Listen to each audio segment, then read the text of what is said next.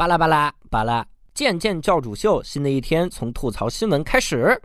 哟，这里是你的男孩教主，今天我们要来吐槽一下最近的新闻。首先是一组趣味要闻。第一条，广西一个土豪开着一辆奥迪追尾了一辆日产车，为了躲避警察的调查呢，这个土豪当场就掏出支付宝给对方转账，然后把这辆日产车买了。听着是不是特别的吓人？特别想奋斗，觉得哇天呐，我也要加班，我也要开奥迪，我也要买日产。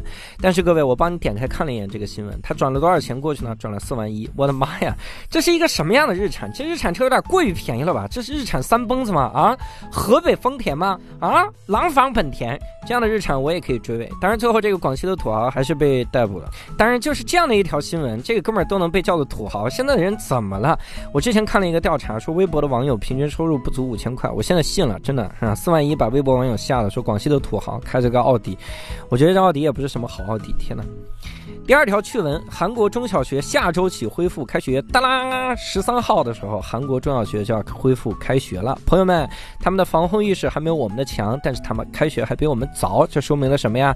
说明人家韩国人不怕，人家早就见过《釜山行》了啊！我们在 Netflix 上的《王朝》《李氏王朝》，那是谁拍的？不都是韩国人吗？人家那拍那个东西是为了干嘛？就是为了等着现在。你别说这个肺炎患者，我们僵尸都不怕，我还怕你啊！所以祝他们好运。趣闻三，众所周知的专业团队黑人抬棺队队长，他最近说他想要环游世界啊，到处去传播这个抬棺的文化。我天哪，朋友们，以后你一定要注意到你自己的生活安全了啊！如果你闯红灯的时候，熟悉的音乐就响起来了，噔噔噔噔噔噔噔噔噔噔噔。朋友，如果你坐在汽车后排不系安全带的时候，熟悉的音乐又要响起来了，当当当当当当。如果你在微博上骂肖战的话，熟悉的音乐就要响起来了，当当，为肖战响起来。OK，第一个板块趣闻串烧，我们就这样结束了。第二个板块进入到我们的深度吐槽环节，来过场音乐，梆啷梆梆梆，深度吐槽。第一条深度吐槽非常的厉害，我今天在微博热搜上看到了一条热搜，叫做“为什么美国人都特别的反制”。我的天哪！点开了一看呢，它就是一些脱口秀的节目啊，大家出去采访，采访了一些特别弱智的美国人啊。这帮美国人我们也领教过，你问他美国的首都是哪儿，他恨不得跟你说各种各样的地方。但是呢，我看到这条之后，我就在想，难道中国人不反制吗？各位，你难道没有点开过家族群吗？我前两天就在我们家族群里看到我奶奶转发了一条，我奶奶转发了一条，上面白岩松一番演讲，所有中国人都震撼了。我当时就在想，这什么演讲，中国人能震撼？我一点进去，发现是这样的一段话，我一点都没骗你。这段话是这样的：说，作为一个中国人，这是这是白岩松是柏银松啊，这白岩松东北的呀。这实在是太震撼了啊！而且很多的人他其实不是反制，而是因为他接受的教育水平就到那个地步。我曾经看过央视采访一个边陲小镇里面的一个小哥们儿，然后那小哥们儿还挺嘚瑟的，然后就问他说：“你有没有知识？”小哥们儿说：“我超有知识。”然后就问他：“那中国的首都是哪儿？”他说：“中国的首都是长城。”朋友，如果你看到了这条觉得特别的好笑的话，哈，这个傻子怎么能觉得中国首都是长城呢？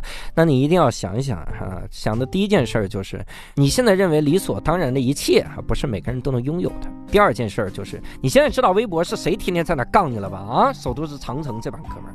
同时呢，我也看到了这条热搜，也想到了哈，咱们真的，之前呃，人家说把这个病毒的名称跟咱们扣上名字，咱们特别的愤慨，说怎么我们受到了歧视。但是咱们能不能反对歧视的时候做到言行一致啊？难道是美国人个个都蠢吗？美国人如果个个都蠢的话，这国家还怎么发展？啊当然，在微博网友的眼里，美国人真的是个个都蠢。而且你看看微博的网友，你就发现很多人都觉得他自己会比美国的特特哈更会执掌美国。哇，服了。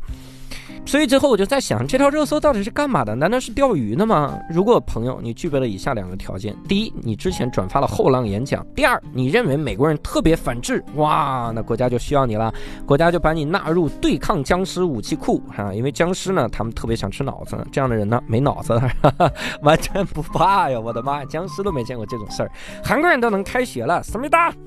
第二条新闻来自于《青春有你》这个综艺，《青春有你》里面有一个姐妹特别的火，叫预言哈，所有人都非常的喜欢她，说非常的善于打拼，然后又不玩心机。结果今天她这个负面新闻就被爆出来了，叫预言人人网骂脏话。朋友们，真的，我当时看了这个热搜啊，我自己都快跪了哈。什么时候骂脏话已经成为一个人的黑料了？天哪，我刚刚在节目里就骂了脏话，而且我点开了那个人人网，他骂了脏话，我发现，骂的是挺脏的，但是那是什么时候的话呢？那是他一二。二年时候说的话，预言呢是九七年生的人，一二年呢是十五岁。朋友，你十五岁是个什么样子？我十五岁啊，我十五岁就是拿脏话来标榜自己。我每天不问候一堆人，他们的爸妈，我都觉得我自己不配活在这个世界。十五岁的小孩，你要对他怎么样嘛？而且人家现在改了还不行吗？